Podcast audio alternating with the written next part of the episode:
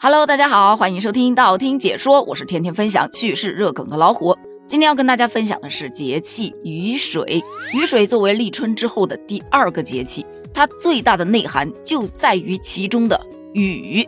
俗语说：“春雨贵如油，好雨知时节，当春乃发生。”在这个节气，细雨绵绵，万物萌动，咱们是时候拥抱春天了。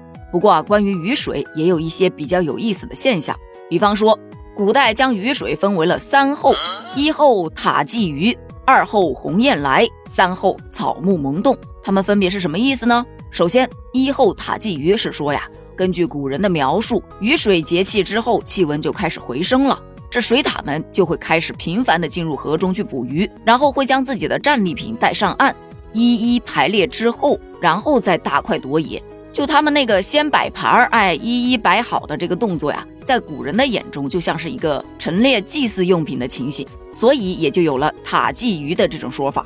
但是呢，也有现代的小伙伴就分析啊，这个其实就是他们的一种习惯，就像我们现在大家开餐之前都习惯性的先把它摆的好看点儿，然后拍个照片朋友圈先吃。他们其实也是摆好之后欣赏欣赏自己的战利品，然后再吃。不管他们摆盘的原因是什么。反正就是有这样的一种现象，被称作了塔鲫鱼。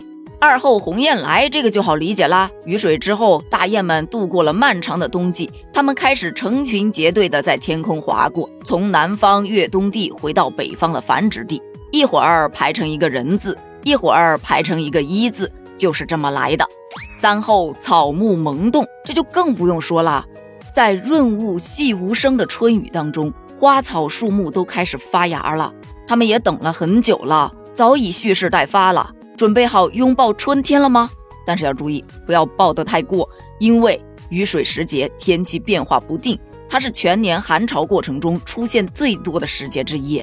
就这个时节，忽冷忽热，乍暖还寒，有这么一个说法，说呀，从立春到谷雨。我国的平均气温以每个节气二点七八摄氏度的平均速度蹭蹭的攀升，它给猫了一冬的万物带来了蓬勃生机。但雨水却是个例外，一不小心在气温这方面就扯了后腿了。这后腿是怎么扯下来的呢？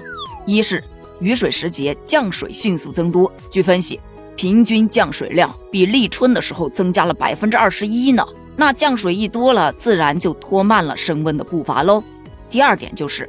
在这个时节，冰雪慢慢的融化，在这里就涉及到一个物理知识了。因为冰雪融化的时候，要从周围的环境中吸收大量的热量，致使气温下降。也就是说，在这个过程当中，它会消耗大量的大气热量。咱不有句古话也这么说的吗？下雪不冷，化雪冷，对吧？综上所述，雨水就成为了春季升温幅度最小的一个节气了。但是你也别不喜欢它。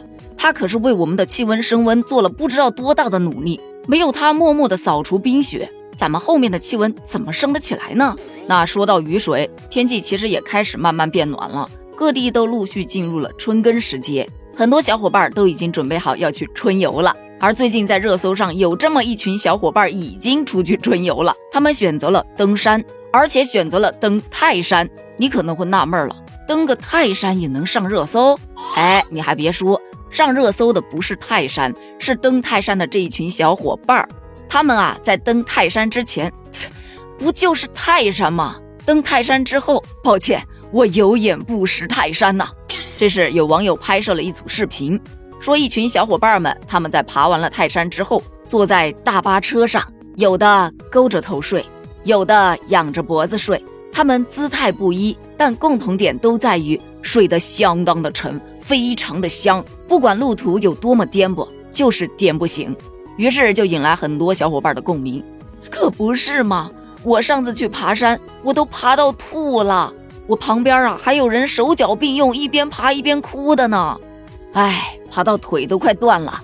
好不容易看到一个门，很高兴。嘿，是南天门到了吗？不好意思啊，朋友，这个是售票处。所以就有了这么一个话题喽。不管你前面多么的豪言壮志。爬完泰山全老实了，这勾起了我以前爬山的回忆。爬的时候可能还真的就觉得特别的累，哎呀喘不上气儿。后来爬完下来，那也是一个相当痛苦的事儿，因为腿特别软发颤，你知道吗？再后来回到家，硬是疼了一两个星期呀，上下楼梯那就跟个木头人一样，那么横着摆，腿根本打不了弯。反正我可能现在年纪也大了，也确实是爬不动了。那春天嘛，大家都要出去玩一玩。如果选择爬山的话，也有一些注意事项，比方说要提前了解天气状况，特别是现在雨水时节，雨水特别多，你不要说天气不稳定你就出行，很有可能被困在半山腰。其次，在爬的过程当中要做到走路不看景，看景不走路，不要一边看一边走，很容易摔倒。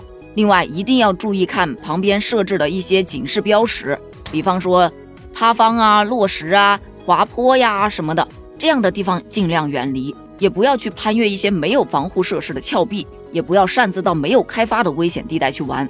还有，不要用火，不要乱丢烟头，避免引起山火。